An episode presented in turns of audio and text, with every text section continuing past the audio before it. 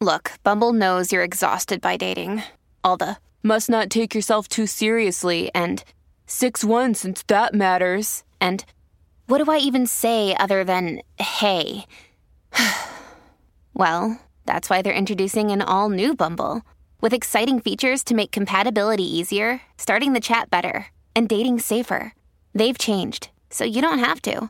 Download the new Bumble now. Ryan Reynolds here from Mint Mobile. With the price of just about everything going up during inflation, we thought we'd bring our prices down. So to help us, we brought in a reverse auctioneer, which is apparently a thing. Mint Mobile unlimited premium wireless. Ready to get 30, 30, bit to get 30, bit to get 20, 20, 20, bit to get 20, 20, bit to get 15, 15, 15, 15 just 15 bucks a month. So, Give it a try at mintmobile.com slash switch. $45 upfront for three months plus taxes and fees. Promo rate for new customers for limited time. Unlimited more than 40 gigabytes per month. Slows. Full terms at mintmobile.com.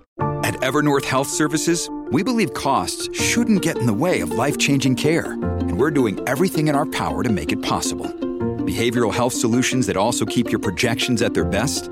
It's possible. Pharmacy benefits that benefit your bottom line? It's possible.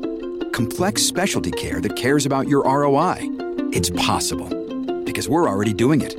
All while saving businesses billions. That's Wonder made possible. Learn more at evernorth.com/wonder. Hola, esto es New Books Network en español. Esto es Otras Voces del Caribe, un podcast de New Book Networks en español. Desde la orilla del lago Michigan te saluda tu anfitriona, Yasmín Portales Machado. Donde quiera que estés, buenas noches, buenos días, buenas tardes. Eh, hoy estamos grabando el episodio 15 de la segunda temporada y me acompaña, eh, soy caribeña y quiero imaginarme que él es de otro Caribe porque es de un Mediterráneo muy famoso. Eh, el ítalo español a estas alturas, Máximo de Rico, que viene a hablarnos de su libro Los condenados del aire, el viaje a la utopía de los aeropiratas del Caribe. Te doy la bienvenida, Máximo. Muchas gracias, Yasmín, mucho gusto. Un placer estar aquí compartiendo, bueno, contigo y con todos los eh, oyentes de este podcast sobre mi libro, pero más que todo, pues hablar un poco contigo sobre estas historias, pues sobre, sobre el libro, pues de verdad que mucho gusto de estar, a- de estar aquí. Ah, eh, va- yo espero que sea divertido porque tu título tiene todos los materiales para atraer los los condenados, aire, viaje, utopía, piratas del Caribe. O sea, de hecho, yo varias veces mientras escribía las notas escribía los piratas del Caribe. No, eso tiene copyright. Ya, Son aeropiratas. Aeropiratas del Caribe que viajan a la utopía. O sea, todos los materiales para una historia de ciencia ficción. Ok, vamos a empezar por el principio. Máximo es un tipo muy respetable, aunque suene así tan ligerito eh, y haya escrito un tema tan divertido. Eh, Máximo Di Rico es originario de Italia, tiene una licenciatura en Filosofía y Literatura de la Universidad de Bolonia, muy antigua y respetable. Después tiene un diploma de estudios avanzados de estudios culturales mediterráneos de la Universidad Rovira y Virgili en Tarragona. Más tarde se sacó un máster en investigación y mm, investigación de comunicaciones y periodismo con la Universidad Autónoma de Barcelona, también en España, ahí moviendo las raíces. Y finalmente terminó su doctorado en estudios culturales del Mediterráneo con la Universidad Rovira y Virgili de Tarragona. Eh, habla italiano, la lengua materna, habla inglés, porque vivimos en el mundo que vivimos, habla español, habla catalán y chapurrea el francés y el árabe. Y con eso le ha alcanzado para eh, desempeñarse actualmente como profesor para estudiantes de intercambio norteamericanos en Barcelona, pero también para enseñar eh, en la Universidad Autónoma de Barcelona, la Universidad del Norte de Barranquilla, la Universidad Nacional de Colombia, la Universidad de Rosario en Bogotá, Colombia, no confundir con la una que hay más al sur, la Universidad Sergio Arbolella, la Universidad de Rubira y Virgili de Tarragona, su alma mater, y las universidades de las Islas Baleares, en Palma de Mallorca. Desde aquí nuestra solidaridad a las víctimas del volcán. Eh, en general, Máximo ha trabajado en la investigación sobre la política del Medio Oriente y sus relaciones con el resto del mundo. Tiene unos, un montón de publicaciones en, revistas académicas y capítulos de libros sobre las migraciones internacionales, el poder blando y la experiencia de los últimos 15 años en el Medio Oriente. Ha publicado eh, también artículos de prensa con Al Jazeera, con el National, The National, que es un periódico de los Emiratos Árabes, con el Espectador de Colombia, con la Región Pública de Colombia, con la web Yada Liga, con Foreign Affairs Latinoamérica, con Middle East EA, con Counterpunch, con Al Akfar, con Open Democracy y con los medios de su patria, El Fato Cotidiano y la revista Afari Internacional. Ok, todo eso demuestra que Máximo es un profesor muy respetable y cuando sus estudiantes norteamericanos llenos de, no voy a decirlo censurado porque es xenofóbico, pero desconocedores de la larga y vasta experiencia de la cultura europea, sientan en el aula dicen, ah, este tipo sabe lo que está hablando. Eso está muy bien. Pero eh, esto es un lugar un poco más informal. Entonces, para una audiencia a la que no le interesan tus publicaciones académicas o el trabajo que pasaste sacándote el doctorado en Barcelona, ¿quién eres? Vale. Eh, difícil pregunta, empezar con la pregunta más difícil sobre quién eres, ver. Pero bueno, diría yo que al lado de lo que es la hoja de vida profesional, más bien eh, a nivel personal, son una persona que tiene pasión por la historia en general y las historias. Las relaciones internacionales, quizás en el sentido más amplio de las relaciones entre personas de orígenes diferentes o personas que se han desplazado de un lugar a otro y me gusta escuchar a las personas, pues sobre todo en mi, en mi trabajo, sentarme con ellos o hablar por teléfono, entender su perspectiva, tratar de entenderla y es un poco lo que hago en eh, mi trabajo y lo que ha movido un poco mi trayectoria, como has visto también, como has leído un poco de mi currículum, en el sentido que pues mm, me he criado claramente en Italia, pero luego he estado en España, he estado en Líbano, he estado unos años en Egipto, muchos años en Colombia, entonces pues la idea también personal, a nivel personal, era también pues bueno, conocer más eh, de otra perspectiva, otro lado del mundo diferente. Y de hecho tuve también mi sorpresa en el libro que luego discutiremos también eh, sobre esta cuestión de perspectivas y, y creo que, bueno, creo que es, no sé, desde mi punto de vista, humildemente, me parece la parte más, eh, más bonita, más importante, lo que puede permitirme eh, ver las cosas de una forma un poco más amplia, no eh, como, un, como un italiano que quizás puede tener en una visión bastante reducida, pero bueno, pues pues la perspectiva pues de ver las cosas de, de diferente eh, punto de vista, lo que yo creo que sea un factor de importancia capital en estos días especialmente. verdad que pensar, pensar en los puntos de vista ajenos es cada día más difícil. Claro, viniendo a donde tú vienes, uno podría argumentar que la historia de la dificultad para pensar desde el otro punto de vista tiene larga data, ¿no? Eh, eh, sí, pues yo, me, yo me, me doy cuenta, por lo menos a nivel personal, privado, me doy cuenta todas las veces que voy a Italia y, y desafortunadamente en Europa en general hay como, en general, una percepción de ser, por ejemplo, países mejores que otros países según valores que ellos mismos consideran eh, de, yo qué sé, de tecnología, de industrialización. Entonces, pues da mucho pesar que ver, por ejemplo, pues en países de Europa esta idea de ser mejor de otro, ¿no? Y entonces, pues un poco, pues una lástima. Eso, eso probablemente hace 20 años no lo percibía. Ahora pues tengo la posibilidad de percibirlo mucho mejor y pues estoy muy agradecido con el recorrido que he tenido personal que he tenido hasta ahora para poder ver estas cosas.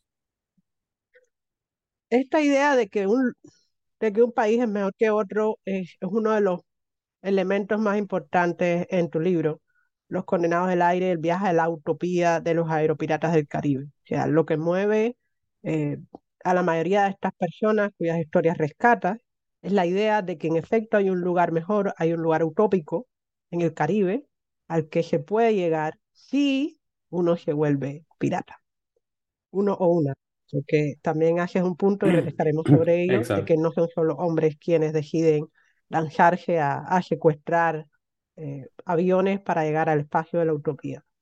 Em, y alguien me va a acusar de chauvinista porque he vuelto a hablar de Cuba. No es mi culpa, en realidad el libro se trata de Colombia, pero no es mi culpa que Cuba sea el lugar de la utopía, ¿ok? No es mi culpa. no es culpa de Máximo haber nacido en el país de Dante, no es mi culpa que Cuba sea el país de la utopía. Ok, entonces, Máximo, cuéntanos en tus palabras, ¿de qué se trata este libro? Bueno, eh, el libro pues trata principalmente de lo que se puede definir como la época de oro de la así llamada piratería aérea en América Latina, que era claramente un fenómeno global en esta época y siguió, bueno, ya lo sabemos, las sus consecuencias más negativas de, de los años, el principio de este milenio con uh, los atentados del 11 de septiembre, pero claramente pues desde una perspectiva muy diferente en esta época de oro, que he definido, pues que también en Estados Unidos definen como época de oro, que va entre comillas a caballo entre los años 60 y 70, cuando eran bastante comunes los secuestros de aviones, que en el caso de América Latina, pero también en el caso de Estados Unidos, iban principalmente diría que en casi el 100% de los casos, cuando lo conseguían, 90-95% hacia Cuba. Cuba claramente en este momento, después de la revolución, era un país, pues, como has dicho tú, abierto a muchos tipos de utopía, pero también había muchos desconocimiento en los otros países de América Latina. Había una cierta demonización de Cuba, especialmente para las prensas nacionales y no era una casualidad que eh, Cuba estaba completamente aislada, me parece, desde 60-61 ya completamente aislada en el continente, en el sentido que no tenían eh, los países de América Latina relaciones diplomáticas con, ah, con Cuba. Entonces, bueno, lo que voy analizando en este libro es un poco estos más de 100 casos de secuestro de aviones en toda América Latina eh, que se dieron entre el 60 y el 70, pues yo más o menos entre el 67, 74, 75, que son el momento donde hay más, hay, alguno, hay algunos antes, algunos después, pero en esta época, en estos años son los momentos de más eh, concentración de secuestro. Y hablamos también, por ejemplo, que ha habido un, una, un día en Colombia donde hubo eh, dos secuestros de aviones el mismo día, uno por la mañana, uno por la noche, y no estaban vinculados el uno con el otro. Entonces, bueno, y Colombia, Colombia es un... me he centrado sobre todo en este libro sobre Colombia, aunque he analizado un poco todos los países, porque Colombia era, pues, y sigue siendo, después de Estados Unidos, el país donde hubo más secuestro de aviones eh, en esta época.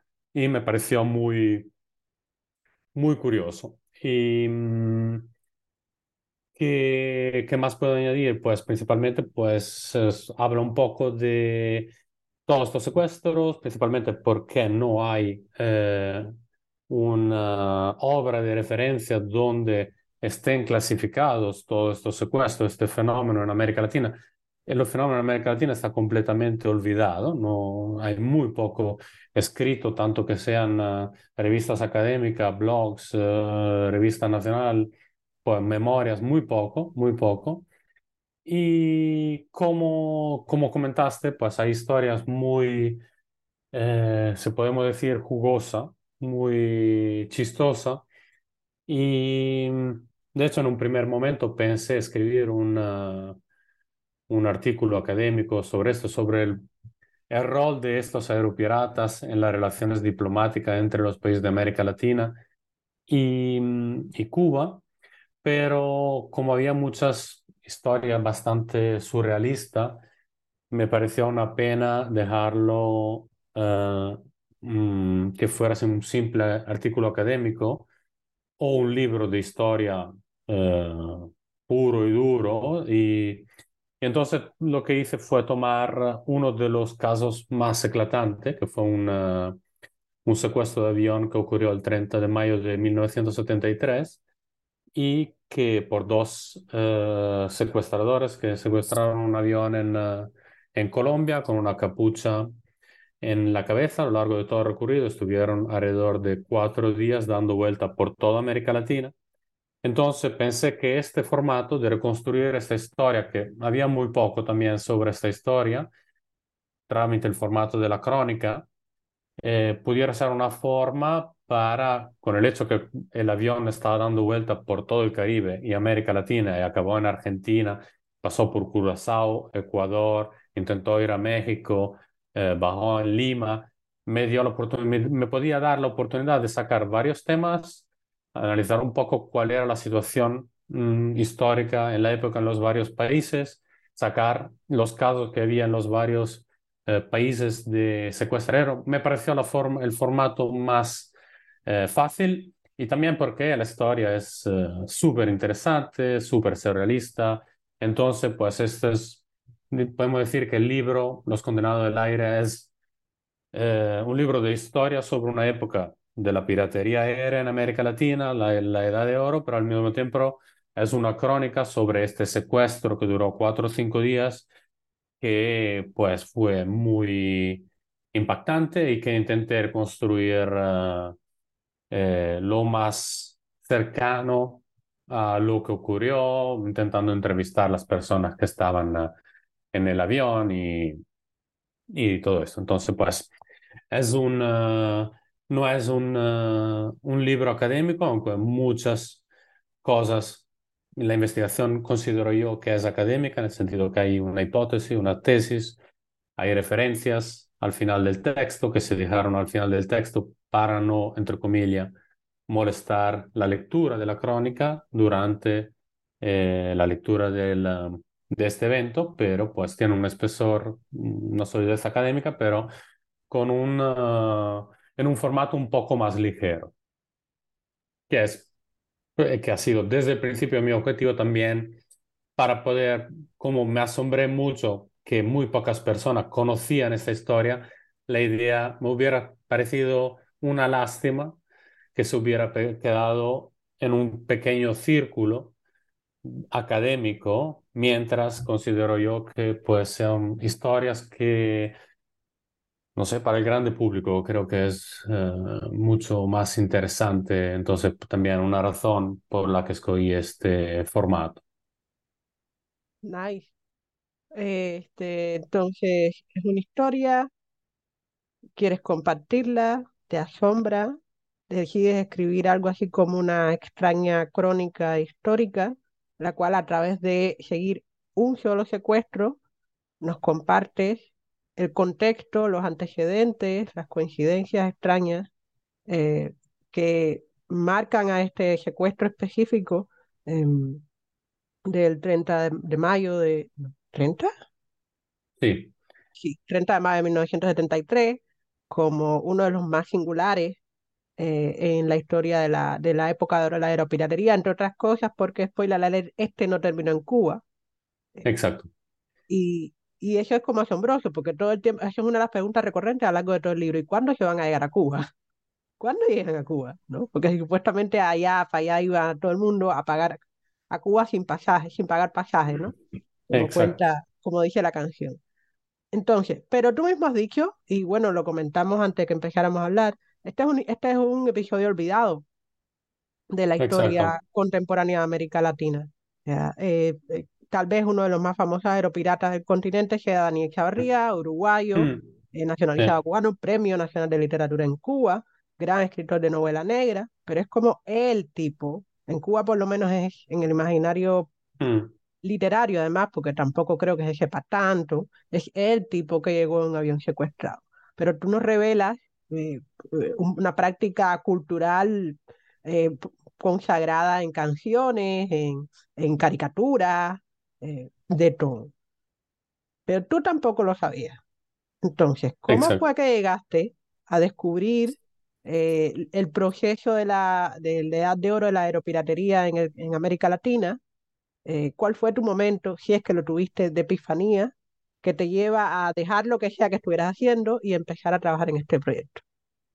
Eh, sí, bueno, tuve Epifanía, fue de verdad asombroso. Bueno, de verdad lo más bonito de este, de este proyecto, de este libro, fue que hubo muchas epifanías, entonces pues de verdad se volvió bastante mágico todo el eh, proyecto y de verdad que fue, todo el proceso fue muy, muy difícil, pero bonito también, ¿no? Hubo un momento en que lo dejé, lo volví a retomar y principalmente pues todo empezó porque mientras estaba en Barranquilla, mientras estaba en Barranquilla trabajando en un departamento de historia en la Universidad del Norte en 2013, eh, empecé a trabajar una investigación sobre las relaciones entre em, los árabes, eh, los descendientes de los árabes y su entrada en política en Barranquilla. Barranquilla es una ciudad del norte de Colombia donde podemos decir que hoy en día el poder económico y político está en manos de los descendientes de árabes que llegaron en el, eh, en el siglo pasado, al principio de 1900. Entonces, el gran poder económico y político, o sea, el alcalde, bueno, la alcaldía de Barranquilla está, entre comillas, en las manos del, de, los descendientes de los árabes, también tienen un poder económico, tienen propiedad del, del club de fútbol, por ejemplo. Entonces, mi interés era en ver cuál era el, en qué momento hicieron el paso los descendientes de los árabes para entrar en, uh, en política. Entonces, claramente para hacer esto, pues hice mucha investigación a través de, de archivo en diarios especialmente en la Biblioteca Piloto del Caribe, sobre un diario específico que ha desaparecido, que se llama el Diario del Caribe.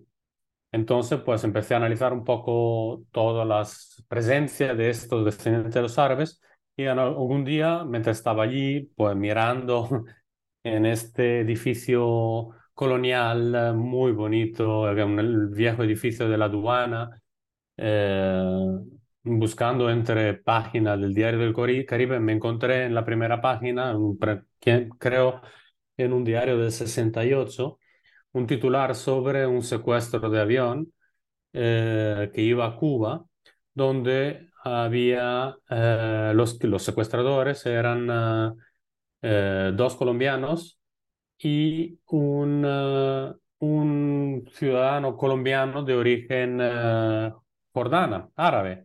Entonces, como me has dicho tú, esta fue para mí una epifanía. Yo no estaba buscando esto, pero de repente me encuentro algo sobre relaciones entre América Latina y el mundo árabe que estaba, entre comillas, buscando desde, desde prácticamente desde mi llegada a Colombia en 2010. Entonces fue, wow, tengo, tengo la clave de, de las relaciones, porque claro, en mi imaginario europeo, los secuestros de aviones hasta por lo menos, hasta que empecé este libro, está relacionado con los secuestros de aviones de los años 70 de los palestinos, que también hubo una plaga de secuestro de avión de grupos armados revolucionarios palestinos que secuestraban avión en Europa y lo llevaban a diferentes países árabes, pero algo mucho más eh, violento, sangriento, eh, a diferencia de lo que luego encontraré. Entonces, pues allí ya me asombré porque no obstante supiera bastante sobre estos secuestros de aviones en, uh, en Europa y en Medio Oriente, nunca había escuchado que en América Latina hubiera habido el mismo fenómeno, ¿no? Pero con características bastante diferentes. Entonces, bueno, pues claramente no abandoné mi investigación sobre los árabes en Barranquilla, pero eh, me interesó, me interesó el tema de estos secuestros de aviones, especialmente porque estaba este jordano, pero este jordano al final resultó principalmente ser un descendiente de un árabe mmm, que había llegado probablemente 40, 50 años antes. Eh, y empecé a preguntar tanto en el departamento con colegas como con uh, personas mayores fuera de la universidad, con uh, con parientes de mi esposa, que es de Barranquilla, y, y de verdad que nadie sabía nadie, nada, nadie se acordaba absolutamente nada de esta época. Y lo más asombrante, diría yo, que a mí me asombraba, es que en esta época la prensa tildaba Barranquilla como el, uh, el cuartel uh, general, el lugar donde se desarrollaban eh, los secuestros de aviones hacia, hacia Cuba. Y pues nadie se acordaba de esto. Eso, esa es una cuestión, creo yo, lo he analizado varios porque al principio eran muchos los secuestros que y salían de Barranquilla. Es que quizá Barranquilla es uno de los lugares más cercanos a Cuba, en ese sentido. Eh, si, tienes, si intentas secuestrar un avión en Barranquilla, necesitas simplemente gasolina para cuatro horas de viaje, tres horas y media de viaje en la época y llegas a cualquier aeropuerto de Cuba. Claramente, si empiezas en Argentina es mucho más complicado llegar a Cuba. Entonces, nada, pues principalmente eh, la investigación empezó así, pues eh, me interesó, fui esculcando más, encontré muy pocos datos, pero como estaba analizando periódicos diarios de la época, empecé a encontrarme mucho más, eh, mucho más casos que no estaban necesariamente clasificados bien. vi que, fue un fenómeno completamente que que claramente en el caso de Colombia eh, estaba bastante presente en la prensa a, nivel semanal o a nivel casi diario, porque claro, había un momento que el avión va a Cuba, luego se devuelve, luego la persona que ha secuestrado eh, ha sido capturada o ha devuelto. estaba bastante presente y pues nadie se acordaba eh, de nada, entonces me pareció también muy interesante y lo que me pareció aún más interesante fue el hecho que se diferenciaban mucho estos secuestros de lo que eran, ah, en mi imaginario, eurocéntrico, europeo, eran, o consecuencia también del 11 de septiembre, unos secuestros estrictamente relacionados con ah, el terrorismo, ¿no? Mientras lo que me encontré, y sin quitar al hecho que de todas formas fueron actos violentos con la amenaza verdadera o falsa de armas, porque no necesariamente las armas eran verdaderas, que ha tenido un impacto probablemente sobre muchas personas, muchas personas le daba también miedo, pero al mismo tiempo eh, he encontrado, pues a través de la prensa y hablando con la persona, pues muchas personas que tenían ganas, eh, soñaban de montarse en un avión y ojalá alguien los secuestrara para ir a Cuba. ¿Por qué? Porque había un modus operandi bastante eh, sencillo. Había un secuestro, la aerolínea y los pilotos no decían absolutamente nada para evitar problemas mayores. Se, ponía carburante, se iba a Cuba, Cuba lo recibía, eh, le ponían un hotel, le daba una vuelta en la ciudad, en la ciudad donde llegaban. Al día siguiente, el aeropirata se quedaba ahí y ellos mismos les daban un obsequio, ron, eh, libros, eh, cualquier otra cosa de la revolución y los devolvían a su país. Así que ya en el imaginario colectivo, pues había esta idea de ir, ojalá nos secuestren para ir a Cuba. De hecho, tú mencionaste una canción, eso también fue otro momento de epifanía de, de mi libro, porque en un momento había visto que había un avión secuestrado donde estaba este grupo eh, colombiano que se llama The Black Stars de Medellín. Entonces me fui, fui he dicho, imposible que ellos han vivido una experiencia tan fuerte y, y no hayan escrito una canción.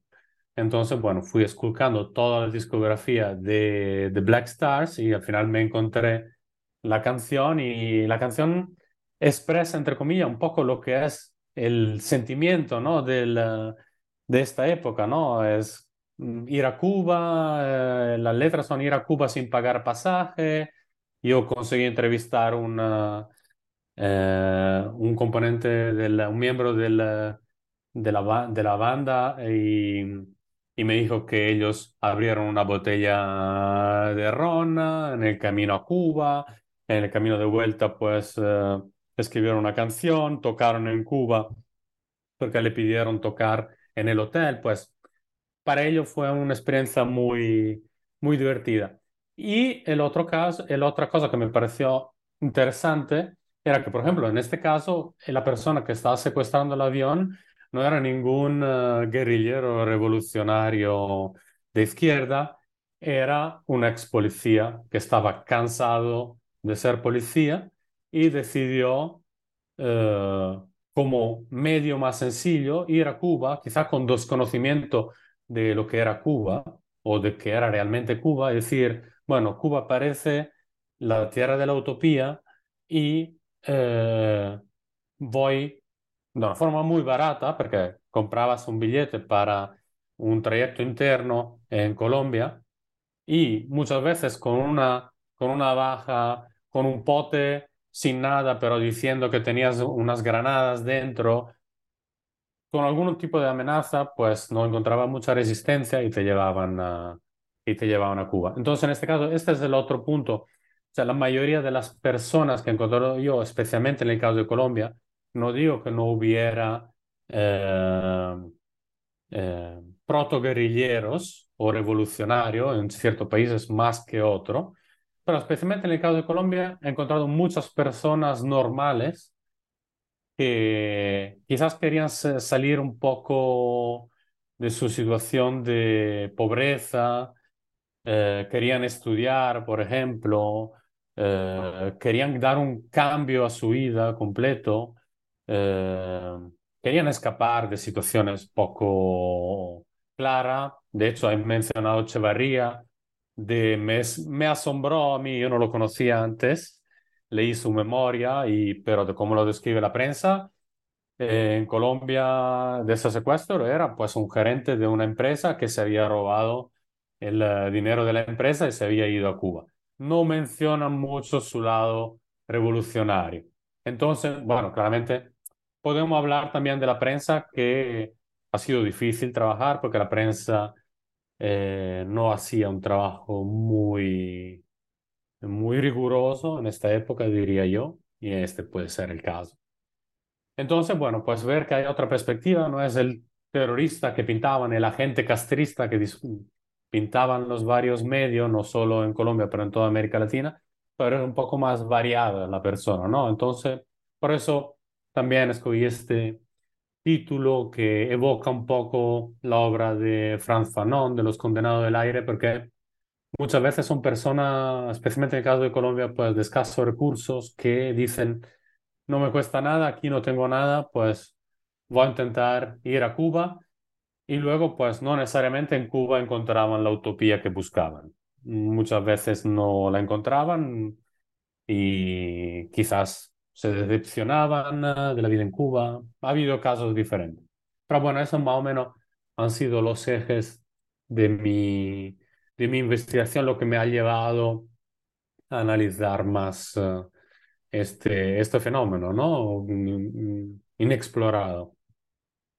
Eh, ok, dos aclaraciones. Para quienes eh, se quedaron con la pregunta de qué pasó con la investigación sobre eh, los descendientes, la comunidad descendiente árabe tomándose el poder en Barranquilla, hay dos artículos.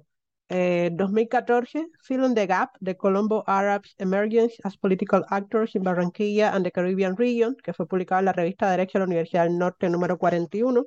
Y en 2015, Migraciones Internacionales y Poder Blando, posibles aportes de la comunidad colombo-árabe, que salió en, en, la antología de ensayos editada por Abramillo y Yacir Mauricio, titulada Poder Blando y Diplomacia Cultural, publicada por la Escuela de Ciencias Humanas y el Centro de Estudios Políticos e Internacionales de la Universidad de Rosario de Colombia. La falta de imaginación de los conquistadores era asombrosa. Eh, eh, pero esto respecto a tu investigación sobre eh, la comunidad árabe en, Barranquilla, que para mí también otra sorpresa más.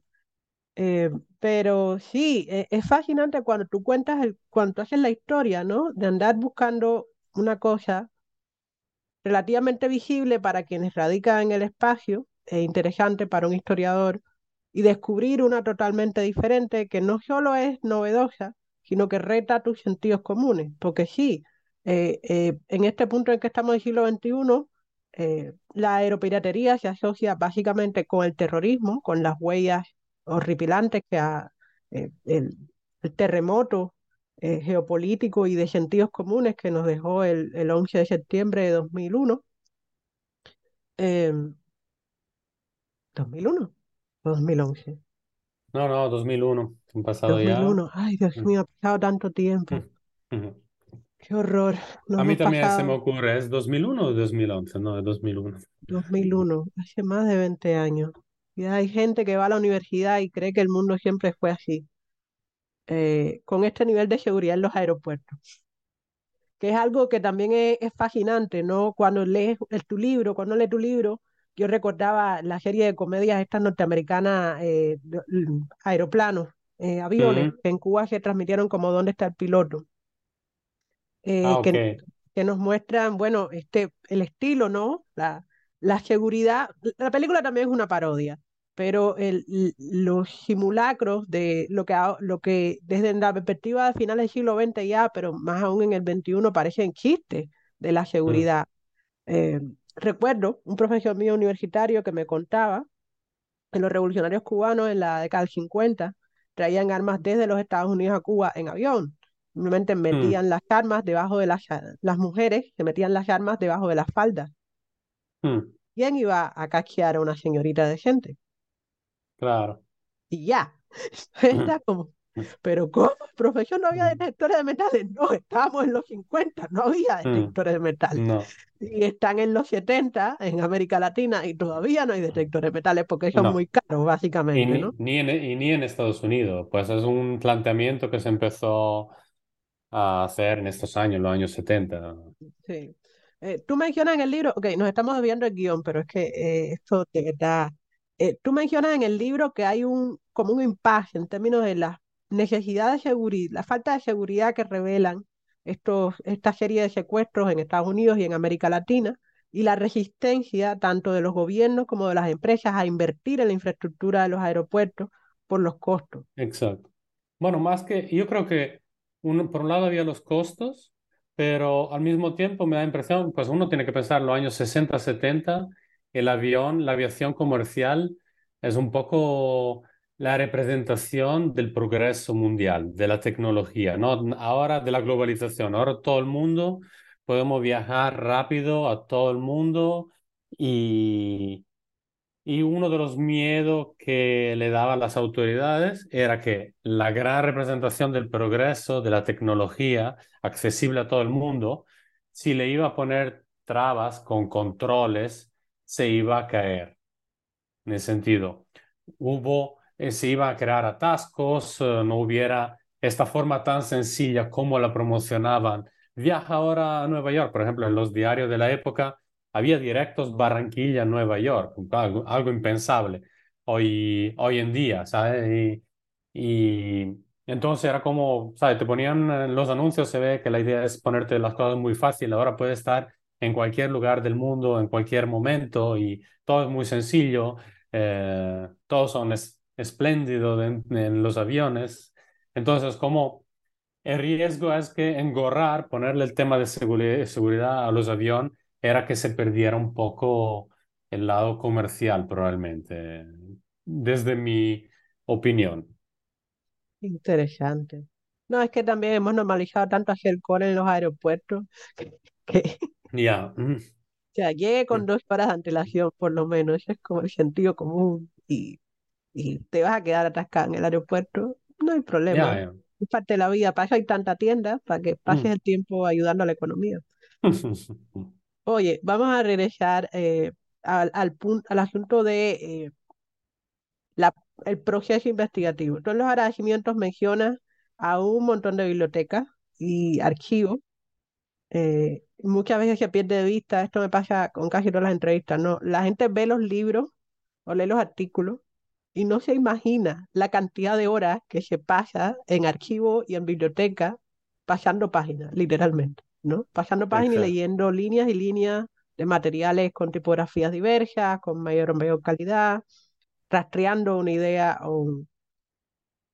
Háblame un poco de tu periplo por los archivos de Colombia y de otros países y Vale. si dejaste materiales afuera que te parecían interesantes, pero en última instancia no aportaban al libro. Cualquier Vale. historia graciosa que tengas. Vale. Bueno, pues principalmente, bueno, te agradezco la pregunta porque de verdad que eh, quiero tomar también este espacio para dar un agradecimiento a todos aquellos trabajadores de archivos y bibliotecas público-privado no solo en América Latina, pues en todo el mundo. De verdad que, especialmente por mi libro, me ayudaron muchísimo y son personas que hacen gratis, con pasión, eh, su trabajo. Y digo que me ayudaron muchísimo porque pues en mi interés pues era rastrear claramente todos los casos de secuestro de aviones en todos los países de América Latina, pero también reconstruir la crónica de este secuestro de la forma más cercana a la realidad. Entonces, pues he intentado, eh, no pudiendo viajar a todos los países donde eh, ha pasado el avión, porque ha pasado por seis, siete países, por lo menos aterrizado, eh, lo que hice fue contactar bibliotecas, archivos locales en diferentes ciudades de Colombia, pequeñas ciudades, en Ecuador, en Paraguay, en Argentina, y de verdad, todo el mundo ha sido muy disponible en ayudarme. Por ejemplo, pues yo muchas veces pedía, em, quería saber la perspectiva de local sobre el avión que estaba pasando de allí, entonces pedía específicamente si podían eh, escanearme en Ecuador, por ejemplo, eh, cuando paró en Guayaquil, si me podían escanear las páginas donde hablaban del secuestro, cuál era la perspectiva, qué era lo que había ocurrido. claramente pues había agencias de prensa internacional que hacían artículos sobre el secuestro, pero realmente una cosa es el telégrafo de Ecuador que me cuenta que tiene un periodista allí y cómo es lo que se está desenvolviendo el secuestro y una cosa una agencia de prensa que quién sabe dónde está haciendo eso. Entonces, bueno, pues de verdad que pues muy agradecido con todas estas personas que trabajan en biblioteca y en eh, archivos mi trabajo principal de archivo de biblioteca ha sido en Colombia, especialmente la Biblioteca Piloto del Caribe, analizando toda la prensa diaria eh, de, estos, eh, de estos años, luego muchos, mucha prensa eh, online, revista, libro, pero como he dicho, pues hay muy, muy poco material sobre el tema. Y creo que la cosa más eh, eh, bonita, más eh, interesante para mí, especialmente porque buena parte de la investigación también la hice mientras estaba en España, haciendo una reconstrucción de este secuestro, en total buscando antiguos compañeros de los secuestradores, buscando fichas de, de, policía de diferentes países. El hecho que, por ejemplo, yo me podía encontrar eh, una tarde aquí en Barcelona y tener que escribir un correo en Ecuador, buscar en las páginas blancas de Ecuador un apellido que quizás pudiera parecer a lo de un secuestrador. Entonces llamar a alguien que me contestaba no tengo nada que ver.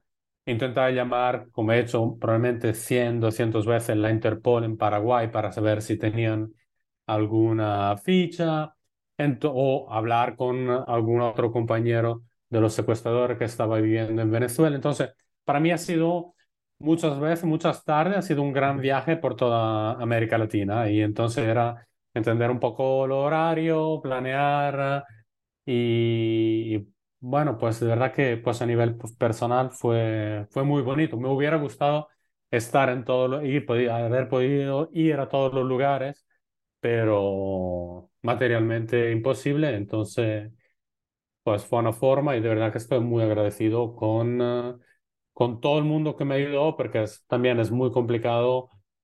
50 años de distancia, alguien te llama, un italiano, que te dice que quiere hacer una cosa, un secuestro que ocurrió en el 73, y pues, ¿qué contestarías tú si alguien te, un día, una tarde cualquiera, alguien te dice esto? caerías un poco de la nube y diría, bueno, no sé, no sé, ¿sabes? Como... Entonces, bueno, pues fue un proceso muy, muy entretenido, el proceso de investigación duro, porque, como he dicho, habré llamado 100 veces al Interpol en Paraguay y al final no saqué absolutamente nada, pero hay otro caso que fueron eh, mucho más exitosos y siempre hablar con las personas es muy bonito y de verdad que es muy enriquecedor. ¿Y no te pasó que eh, alguien, o sea, más joven, o sea, porque estoy pensando, No, mi, mi padre fue de la Marina de Guerra en Cuba. Leer tu libro me hizo pensar, mi padre tuvo que haber sido por lo menos rozado por alguna de Mm, estos eventos, estaba activo en la década del 70.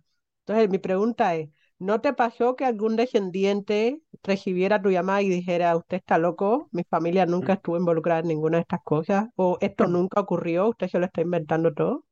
Eh, eso no, pero no, pero he encontrado personas que no tenían mucha gana de, de hablar del tema, un poco por, al final son hechos criminales y entonces pues hay, hay estigma todavía, aunque hayan pasado 50 años, 40 años.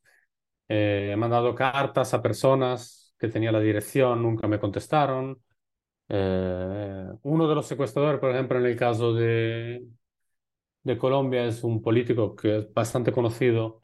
Eh, hoy en día lo intenté contactar, pero claramente no, no me, no me contestó. No intenté contactar eh, por diferentes medios, pero no me contestó. Entonces, pues entiendo otro caso, por ejemplo, hay un caso específico, que es un capítulo donde analizo un poco una persona, la esposa de esta persona estuvo involucrado, la contacté, la llamé, pero me colgó el teléfono. Entonces, em, que no es un tema sencillo, es un estigma que dura por, puede durar por muchos años, alguien prefiere olvidar, entonces pues se me han encontrado personas que no, no querían hablar ah, del tema.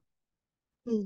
No, es que también la percepción sobre la aeropiratería ha cambiado mucho después del 11 de septiembre. Exacto. Y ya no es esta idea. Tú lo mencionas al final del libro, que ya la gente está cansada, la gente no quiere que la lleguen a Cuba, la gente lo quiere es llegar a su destino y estar tranquila. Tengamos la fiesta en paz, ¿no? Exacto. Pero de esto, de la pesadez que se convierte el, el ritual del secuestro en la segunda parte de la década del 70, al horror que, que adquiere su connotación con la década del cinco- siglo XXI, hay un cambio de significado social realmente grave. O sea, sí, eh, mi, pregunta fue un poquito inocente. Ok, eh, pregunta 6. En Perú ocurrió lo que se considera el primer caso de secuestro de avión a escala mundial, según tu libro. Arequipa, 21 de febrero de 1931, un avión postal de Panagra, una subsidiaria de Pan American Airways, el poder yankee ahí. Em, entonces, el piloto es el estadounidense Byron Dave Rickards, al que miembros sublevados del ejército peruano intentan requisar el avión para ir a echar volantes en Lima. Y esto que estoy citando de tu libro, tú lo citas a su vez del volumen Historia de la Piratería Aérea de David Phillips. Sin embargo, tú discutes la afirmación y la lógica eurocéntrica, eh, eurocentrista que produce y perpetúa esta afirmación. Y aquí te cito. La historiografía mundial ha querido otorgarle a América Latina el récord del primer secuestro de avión de la historia, principalmente porque el héroe en este caso, que se niega que se apoderen de su aeronave, es un hombre blanco y norteamericano que está trayendo progreso a los pueblos perdidos de América Latina. El protagonismo no es tanto de los peruanos sublevados, sino del piloto estadounidense. Fin de la cita. Y algo similar se percibe a lo de tu libro. Tú insistes en que la perspectiva eurocéntrica y la perspectiva eh, racista, clasista y, y sexista es- está, y la perspectiva de la Guerra Fría está generando mitos o leyendas acerca mm, de quiénes son las personas que protagonizan estos secuestros y cuestionas el rol de Cuba o del gobierno de Cuba en su participación, el rol de los Castro en la generación del fenómeno de la aeropiratería aérea y el rol que se le ha atribuido, el rol pasivo que se le ha atribuido a las mujeres en la historiografía sobre la aeropiratería aérea. ¿Puedes desarrollar un poco más esta idea de eh, discursos eurocéntricos y hetero. Hetero blanco normativos Mm. alrededor de la historia de la piratería y cómo tú crees que tu libro intenta romper con esa lógica? Eh, sí, bueno, pues de verdad que, eh, bueno, yo lo- como te he comentado, lo he vivido en mi misma piel, pues, y yo más o menos me considero una persona, me consideraba una persona que más o menos tenía, no digo controlada, pero sabía bastante sobre el tema de secuestro de aviones en los años 70 en Europa y ya descubrir mi total desconocimiento que hubo un fenómeno eh, de este tipo y mucho más amplio, pero con diferentes características en otras partes del mundo, me dejó bastante asombrado. Pues, y y lo digo de una forma bastante humilde, ¿no? En el sentido que tampoco me considero la persona que más sabe, pero, pero de verdad me, me hizo cuestionar bastante sobre, sobre la misma construcción de, de la historia con la H mayúscula, porque pues quién escribe la historia, ¿no? Y tú mencionas este caso de Perú, pues no lo digo yo, pues todo, cualquier... eh, cualquier libro que habla de piratería aérea en, eh, en cualquier idioma, pues menciona este caso de 1931, que es prácticamente el único caso que se menciona de América Latina. No se sabe por qué, no consigo entender por qué. Eh, en el listado también de todos estos libros no se mencionan casos de América Latina, se mencionan casos de Europa, de Europa del Este, de Estados Unidos, de algunos de Asia, de Medio Oriente, pero América Latina olvidada por completo. Eso pues no, me asombra un poco, siempre me ha asombrado, no entiendo por qué. Y, pero en el caso de este secuestro de avión, al final no fue ni un secuestro, en el sentido, este, este piloto estadounidense se negó a conceder su avión a unos militares sublevados, que pues no clasifica de ninguna forma en un secuestro aéreo. Entonces, no entiendo por qué los historiadores de ese tipo se obstinan a querer clasificar esta, este tipo de acto como un secuestro, como el primer secuestro de avión, ¿no? O sea, como entonces. Y, y por el resto, pues hay muchas cosas, cosas que me asombran, me asombraron bastante. Tú mencionaste un poco la percepción de Cuba. Eh, desde mi punto de vista, pues no obstante, la prensa tradicional colombiana y de América Latina en general atribuía todo estos secuestros a un gran plan de los Castro. Desde, desde mi punto de vista no había ningún gran plan de los Castro, tampoco porque tampoco los aeropiratas cuando llegaban a Cuba eran todos bienvenidos, al contrario, se le hacía un chequeo bastante eh, relevante, bastante importante por parte de la autoridad cubana para entender quién era esta persona.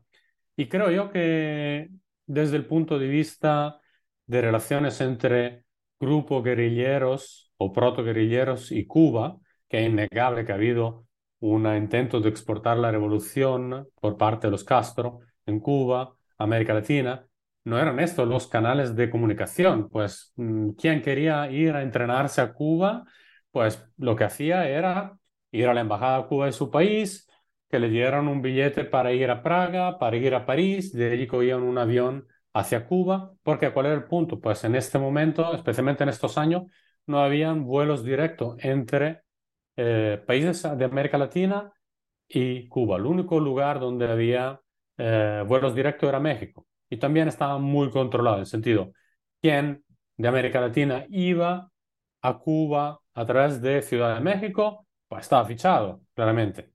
Y si estaba fichado por México, estaba también fichado por Estados Unidos. Entonces, digo yo que había otros canales para desarrollar esto. Entonces, pues, decir que detrás de este gran plan, de este fenómeno, usted hubiera estado Cuba y los Castro para destabilizar los otros países, para mí no es muy apropiado.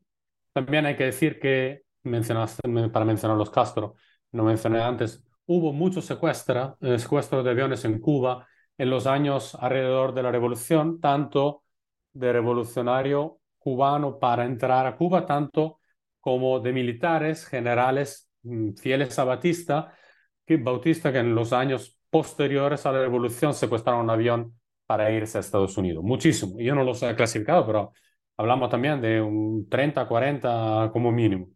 Entonces, no sé quizás tú sepas mejor que yo, pues las personas con las que he hablado eh, que han estado en Cuba también me también varios me han dicho que es un tema que todavía en Cuba no se discute mucho, no se habla mucho de este tema, que es complicado. Entonces, bueno, pues hay muchísimo más que analizar, pero bueno, descartaría un poco esta visión de la gente castrista, ¿no? Que es lo que es típico. Eh, ha habido un momento un periódico con, uh, colombiano los definía los castronautas, aeropiratas financiados por los Castro para destabilizar los países de América Latina. Y otro estereotipo que encontré, por ejemplo, es el rol de las mujeres, que pues hoy en día hay una figura que es el prototipo de la mujer guerrillera y secuestradora, que es Leila Khaled, una palestina que eh, todavía viva, que en un par de ocasiones secuestró eh, aviones en Europa. De hecho, en algún momento, en uno de los dos casos, secuestró un avión con un eh, nicaragüense, Patrick Argüello, que murió en un enfrentamiento durante el secuestro, en una colaboración entre la guerrilla palestinesa y mm, nicaragüense.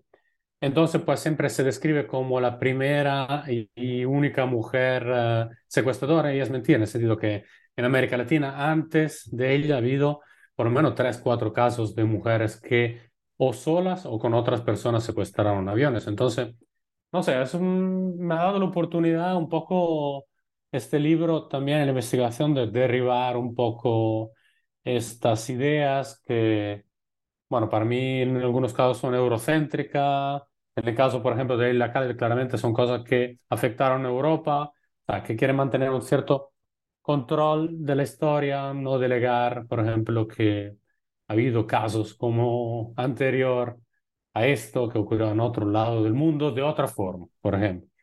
Entonces, bueno, fue, fue, fue interesante, muy útil para replantear eh, mucho, muchos temas también a nivel personal, la perspectiva sobre ciertos temas. Es interesante la idea, o sea, de, de nuevo hay una superposición ahí del eurocentrismo y el sexismo, ¿no? Porque si vamos a reconocer a una mujer, es una mujer que eh, realizó sus actos eh, heroicos o terribles en los cielos de Europa, ¿no? Tú también mencionas en el, en el libro que ninguna de las mujeres latinoamericanas a las que rastreaste eh, que actuaron antes o más o menos al mismo tiempo que Leila, no puedo pronunciar bien el apellido. Vale, vale. dejaron fotos icónicas. ¿no? Exacto.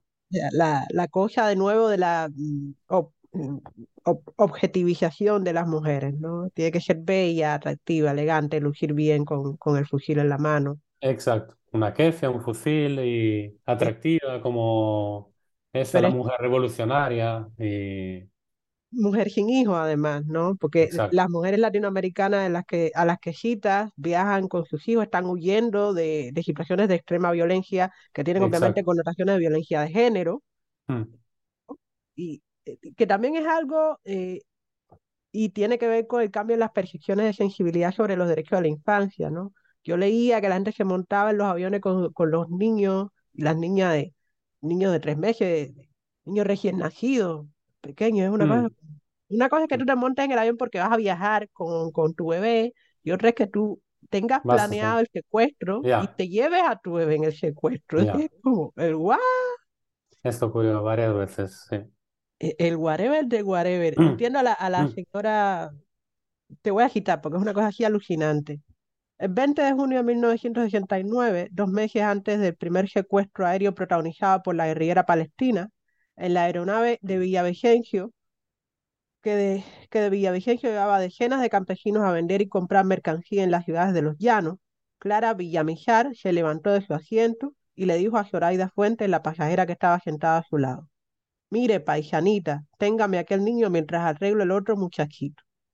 En el momento en que la amable señora Fuentes cargó la criatura, la Villamizar sacó una pistola del bolso y gritó las palabras mágicas. ¡Quietos todos! ¡Vamos para Cuba! ¿Cómo? Es lo que tú dices, hay una connotación surrealista eh, en, esta historia. Eh, eh, yo no sé ni si calificarla siquiera de surrealista. Es, es, de nuevo la, la irrupción de, de, lo que el bull latinoamericano mm. construye como realismo mágico, ¿no? Pero que en mm. Latinoamérica es simplemente la realidad. Ya. Que nuestra realidad supera por mucho los cánones del realismo europeo. O sea, lo siento mucho que señores Maupassant y, compañía, no, esto no cabe en bola de cebo. y por ahí vamos. Y al mismo tiempo, tú señalas que este tipo, o sea, y lo dices ahí, las palabras mágicas, ¿no? Estos secuestros también adquieren una connotación, una dimensión ritual, a partir Sí. de cierto punto. Que habla, Mm. habla también de la normalización, por supuesto, eh, ¿no? Eh, se vuelven rituales y cada parte dentro del avión, señalas tú, cumple con su rol. Y en eso discutes con un psiquiatra que publica un libro acerca de la psicología de los secuestradores y taca taca. Eh, no voy a mencionar tipos, sus ideas, estoy de acuerdo contigo, me parecen absolutamente bonkers. Pero tú dices que cada parte en el avión cumple su rol, la tripulación, las personas secuestradas, el equipo de piratería.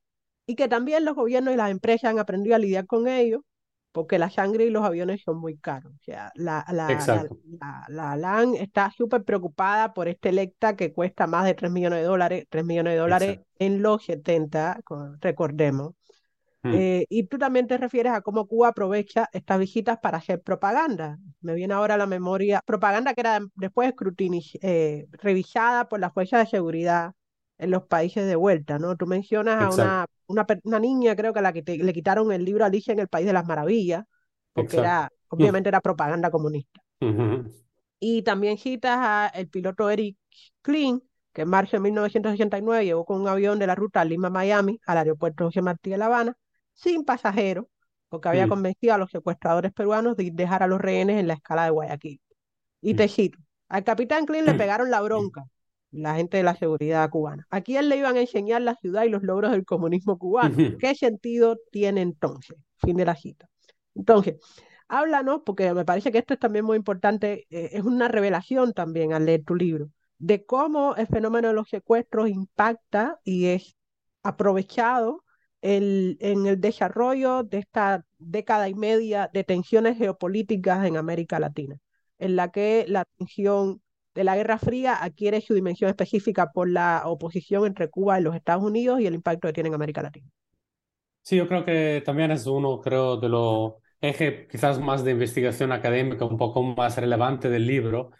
Es, para mí es el rol, el análisis, la importancia del rol que tuvieron, sin saberlo, esos aeropiratas en la relación entre Cuba y varios países de América Latina. Pues hay que recordar que la, la revolución en Cuba en 59, ahora me acuerdo 60, 61 se rompe relaciones, pues expulsado de la eh, Organización de Estados eh, Americanos, eh, se rompe relaciones con Cuba, el único país que tiene relaciones con Cuba es México y esto vale para Estados Unidos y todos los otros países de América Latina.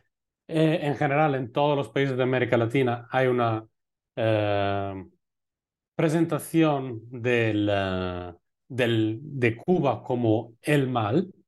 Entonces, eh, claramente hay mucha dificultad de entrelazar algún tipo de relación, se cortan cualquier relaciones económica, diplomática. Esto va cambiando, pero creo que lo que hicieron, y vale también para Estados Unidos como para América Latina, estos eh, secuestros, este fenómeno que fue tan eh, impactante, tan eh, importante, el hecho que eh, una cosa que se hacía normalmente, quien hacía eh, de intermediario eran o la Embajada de México, en muchos casos por América Latina, o la Embajada de Suiza, en el caso de Estados Unidos. Entonces, pero lo que hicieron todos estos secuestros fue que muchos países de América Latina tuvieron que sentarse con Cuba para discutir sobre convenios antisecuestro. Entonces, los convenios antisecuestro que empiezan a darse en mitad de los 70 en varios países como eh, Colombia, como Venezuela, como Argentina, también que son eh, consecuencia también de ciertos cambios políticos, los secuestros se toman como una excusa, ok, tenemos que sentarnos con Cuba para hablar de un convenio antisecuestro para acabar con esta plaga. Es algo que hace también Estados Unidos al mismo tiempo. Entonces, pues desde mi punto de vista es, hay que darle una cierta importancia al rol informal que han tenido estos criminales, si queremos llamar, eh, estas personas, estos actores de la historia que ayudaron, sin quererlo, a que un país que estaba completamente aislado del, uh, del continente por cuestiones políticas, tanto a nivel diplomático como económico, esas personas hicieron o que varios países se sentaron con los representantes de Cuba para discutir. Y ello, esto, en muchos casos, como en estos países que he mencionado, fue un primer paso para luego normalizar relaciones con Cuba. Entonces creo que es importante también a nivel historiográfico de dar un cierto valor a las personas que normalmente no son considerados, considerados actores de la historia, pero han jugado un rol, o como excusa en este caso, pero algún rol uh, han jugado. A mí me, me resulta asombroso también, eh, como tú hablas del el, el aprovechamiento de Cuba, lo que yo podría llamar de repente la, la diplomacia de la aeropiratería, Mm, porque eh, me hace pensar en cómo el gobierno cubano post-1959 ha sido eh, capaz, bueno, fue capaz, ahora no es capaz de muchas cosas, pero fue capaz durante décadas de aprovechar lo que sea que ocurriera en geopolítica para promover su propia exacto. agenda. Mm, Eh, fueron capaces de capitalizar la piratería, capaces de pi- capitalizar las luchas eh, anticoloniales de África, capaces de capitalizar en la necesidad de médicos, eh, de, de infraestructura médica en el resto del continente. Es, es para mí asombroso. No, también porque, pues, también Cuba, pues, después del 59, claramente los primeros, primera década, quizá estaba más interesada en eh, exportar la revolución a otros países de América Latina, pero luego cambia su perspectiva, pues tiene, tiene un, intenta tener relaciones más diplomáticas, no necesariamente quiere, entre comillas, destabilizar otros países con grupos revolucionarios más fieles a las ideas de, eh, cubanas. Entonces, pues esto también ayuda, ¿no? Pues a sentarse. Entonces, no sé, es interesante cómo este fenómeno de la piratería justo llega en un momento donde Cuba quiere ser un poco más aceptada dentro de América Latina. Sí. Eh, dos notas aquí.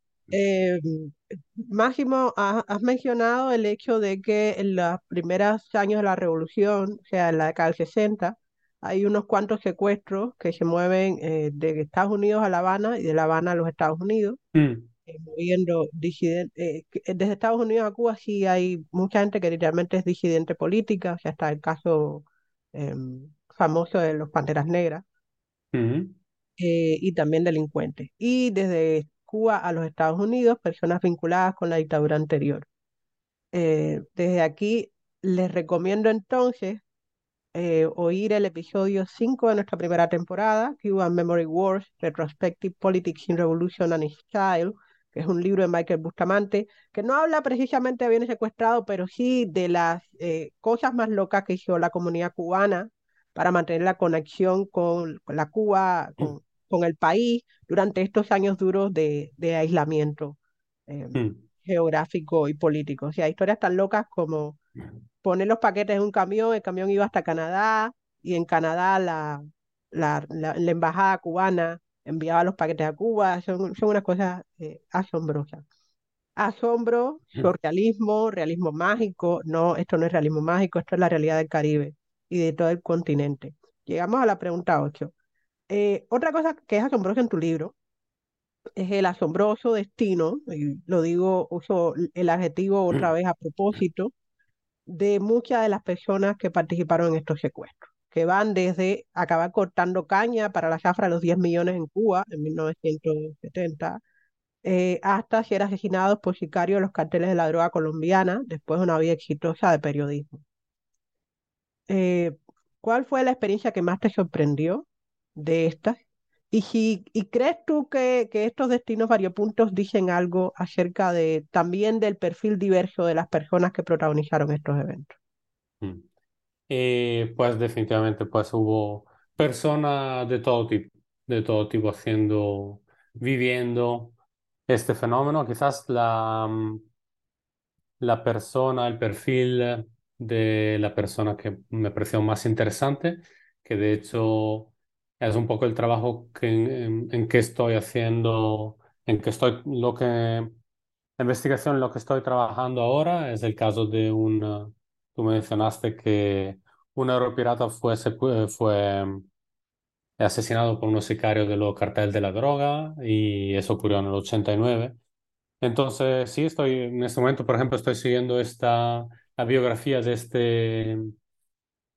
de esta persona que tiene todavía familiares vivos y que se intentó secuestrar un avión cuando tenía alrededor de 15 años, mientras estaba en Medellín.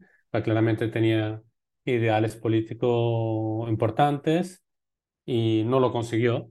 Eh, estuvo en la cárcel en Cartagena, allí conoció a Gabo, eh, empezó, tuvo una relación bastante profunda con Gabo.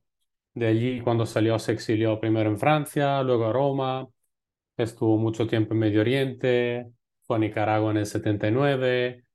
Eh, pues fue una persona y claramente mm, en un momento en que periodista, escritor, eh, en el momento en que volvió a Colombia en el 89, que fue uno de los años más trágicos para Colombia por el narcotráfico, pues fue asesinado muy cerca de su casa. Y para mí, él, entre comillas, su trayectoria representa un poco lo que es eh, la trayectoria de la izquierda revolucionaria de los años 60-70 y también, como has dicho tú, cómo ha acabado. Es también, un, desafortunadamente, como muchos han acabado en esta época, pues muertos, asesinados, eh, pues entonces, bueno, mm, es un, un perfil pues interesante para entender un poco por qué, eh, lo había llevado a intentar este secuestro, que era un secuestro de mentira, en el sentido que decía tener una bomba, pero no tenía ninguna bomba, era un pote de desodorante para, para pies, donde le había puesto unos cables y evidentemente el piloto y el copiloto no se lo creyeron y, y cayeron de, del avión en un uh, forcejo. De hecho, fue uno de los casos, de los pocos casos donde hubo un muerto.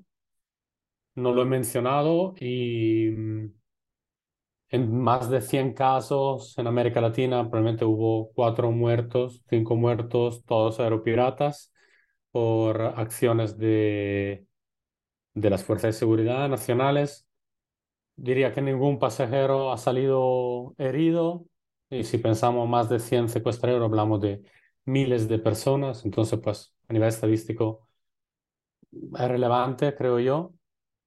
Y, mm, y bueno, en este caso sí, pues el altercado fue con un con un mecánico y cuando cayeron del avión mientras estaban en Cartagena, el mecánico de la, del avión empezó a correr hacia mm, el edificio del aeropuerto y, y el, ejército lo baleó. Entonces, pues murió en esto. No tiene mucho que ver con el secuestro, claramente. Es una situación donde no hubiera estado sin el secuestro, pero al final lo fue asesinado, entre comillas, por el ejército. Y entonces nada, pues, pues hay muchas historias de diferentes tipos, pero todas muy interesantes y, y alguna más o menos trágica. La historia de Gabriel Caro mm. Montoya, que es este hombre al que nos estamos, hemos estado refiriendo, que eh, intentó secuestrar el avión de adolescente, eh, estuvo, cumplió condena en Cartagena, conoce a Gabo, o sea, su, su historia en sí misma comprendo que te fascine, fascinaría a cualquiera eh, eh, fascina como, como hecho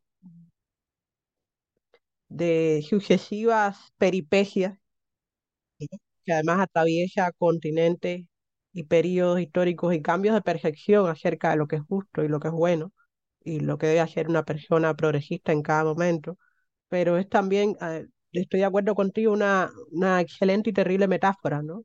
El destino de estas personas que eh, en los 60 y los 70, alentadas sobre todo por el desconocimiento que generan sus, propios, sus propias naciones, eh, construyen mentalmente un espacio utópico en, el, en la isla aislada del Caribe y chocan ¿no? con, con la realidad. De, de, hecho, hace poco, eh, porque hablo, hablo bastante a menudo con su hermano, que de hecho por casualidad vive en Milán y es más italiano que yo, y le pregunté si Gabriel había conseguido ir a Cuba porque había intentado secuestrar un avión para ir a Cuba, que era la, para estudiar, para el autor de Tierra de la Utopía, y me dice, no, nunca conseguí ir a Cuba, y al cabo de unos años, ya cuando estaba en Italia, eh, ya se decepcionó con, ah, porque escuchaba, en Italia, por ejemplo, estaba muy relacionado con, uh, bueno, con estar trabajando por un periódico y su compañera también estaba muy relacionada con personas que venían uh, de América Latina, entonces escuchaba mucha historia de Cuba, entonces pues estaba muy decepcionado, se había decepcionado mucho con el camino que había tomado la revolución, entonces perdió interés, entre comillas, en, uh, en Cuba. Quizás no, no en la idea de la revolución, pero sí en la idea de Cuba. Entonces nunca fue a Cuba. Entonces me pareció, me pareció curioso, digo, pues alguien que intenta secuestrar a los 15 años un, un avión para ir a Cuba y al final dice, pues, pues de verdad que no, pues ya estoy decepcionado de todas las cosas que he escuchado de personas que han pasado por aquí y me han dicho cómo es la situación en Cuba, pues no, ya no me interesa ahí. Asombroso. La verdad que, en fin. Eh, ok, hemos, hemos conversado cantidad. Yo, yo de verdad que he disfrutado, Yo también, he Yasmin, disfrutado esta muchísimo. charla. Eh, es ra- o sea, miren, por favor, lean el libro. Yo, yo estoy, yo, yo me topé con el perfil del libro de casualidad. No sé si es que eh, la editorial Iconos lo mandó a la base de datos de, de New Networks en español. No me acuerdo cómo me topé con el libro. Pero yo leí el título, leí la sinopsis y me dije, ¿cómo esta cosa no es un bestseller? Por lo menos en Colombia, ¿no? Y no es un libro que ha quedado eh, relativamente sepultado. Ah, hay culpa al capitalismo malvado. Icono es una editorial pequeña Máximo no es un escritor eh, profesional en el sentido de ah, andar viajando por ahí dando entrevistas y luciendo cool en la, delante de las villas italianas, eh, que son muy bellas por sí mismas, no necesitan ni a Máximo ni a nadie para lucir bellas. Eh, pero, y, y, y el libro tiene un montón de historias, o sea, el rol de la, la, como tú te detienes en las reinas de belleza, Mm, ¿no? Y lo que les pasa a las reinas de belleza colombianas eh, cuando, cuando están en aviones secuestrados, como nos das el perfil de, de los familiares, eh, los perfiles familiares de, la, de las tripulaciones del, del avión, porque el avión llega a tener tres tripulaciones, porque rompen el récord de mm. tiempo de avión secuestrado en América Latina. No sé si el récord todavía está latente, Yo creo porque, que sí. porque Bueno, ha el, habido de- en, en vuelo seguramente.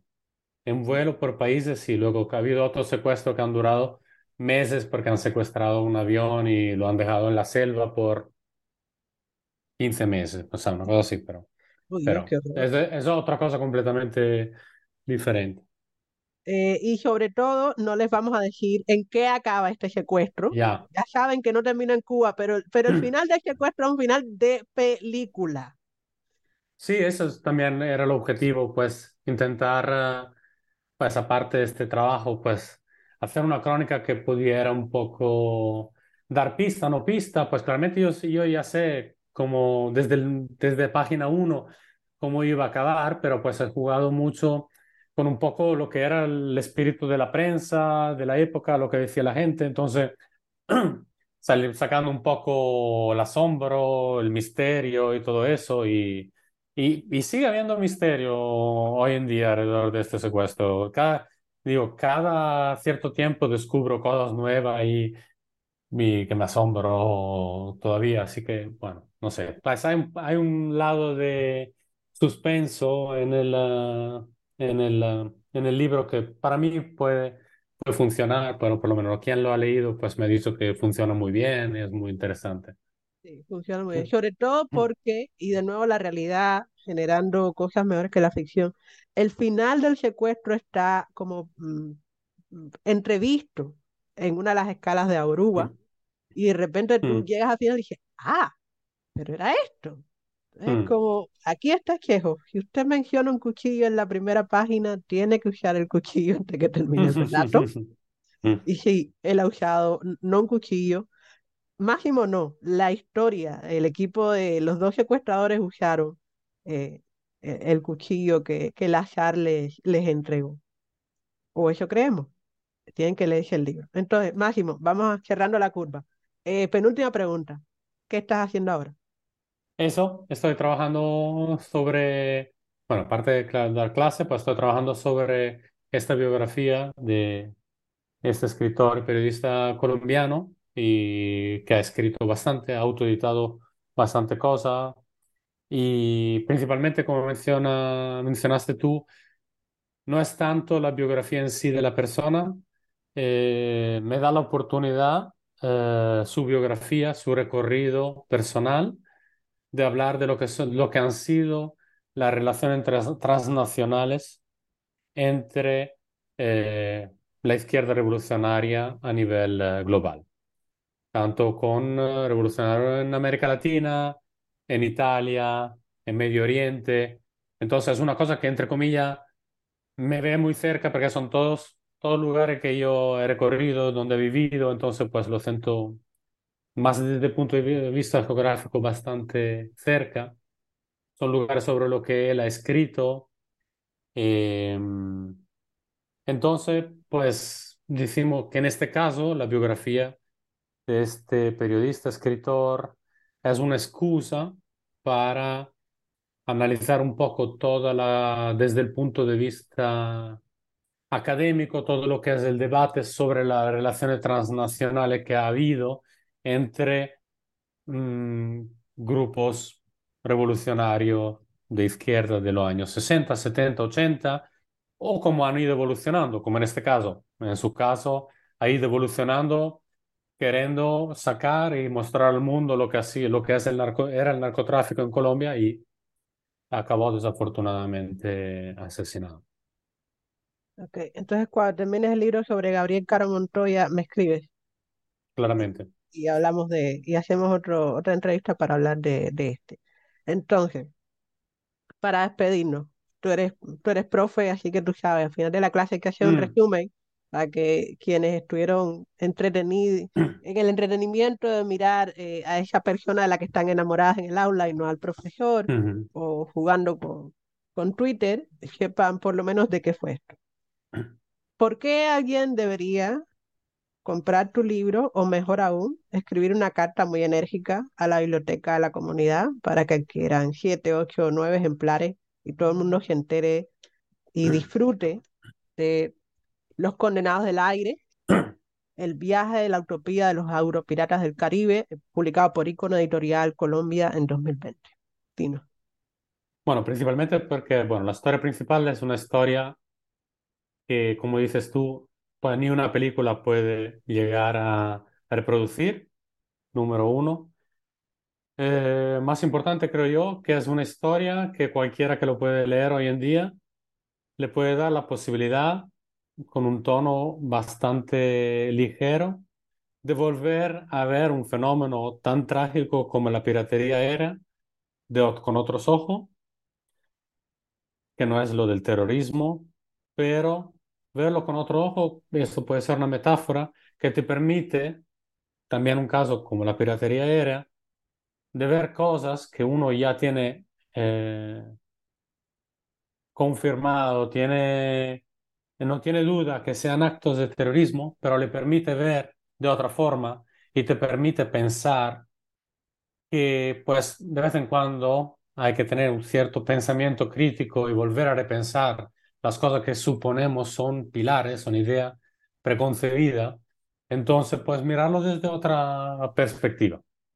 Y eso no, no para romantizar eh, estas figuras, porque como ya digo en el libro, pues al final son personas que egoístas, ¿eh? Egoístas que con la violencia real o ficticia eh, secuestran aviones por sus intereses personales y pues claramente no ha habido casi muerto y herido, pero seguramente a alguien le habrán quedado trastornos psicológicos de algún tipo de secuestro, sin duda.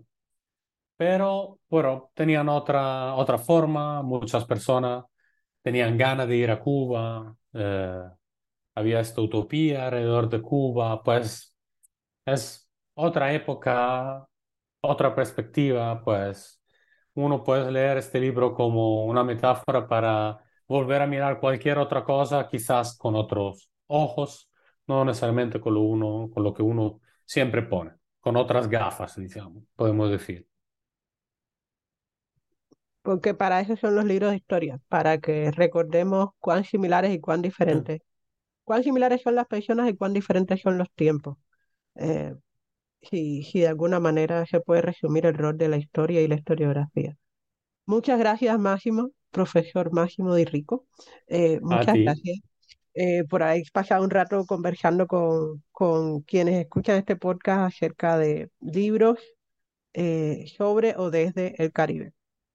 esto ha sido el episodio 15 de la segunda temporada. ¿Te despides de nuestro público? Bueno, pues muchas gracias a todos y a todas por escucharnos en esta charla, conversación, creo yo. Espero que alguien se anime a buscar el libro o más información o añada más información sobre, sobre un tema que desafortunadamente todavía se necesita eh, aportes para que sea más completo y también otras perspectivas sobre el mismo tema. Así que, pues muchísimas gracias a ti primero, Yasmín, por el interés, el tiempo y pues a todo el mundo que, que ha escuchado uh, esta nuestra conversación. Ok, esto fue Otras Voces del Caribe, podcast de New Networks en español, hoy conectando el Mediterráneo desde Barcelona con el lago Michigan. Desde la orilla del lago Michigan fue su anfitriona Yasmin Portales Machado. Donde quiera que nos escuche, buenas tardes, buenas noches, buenos días y que el amor les acompañe.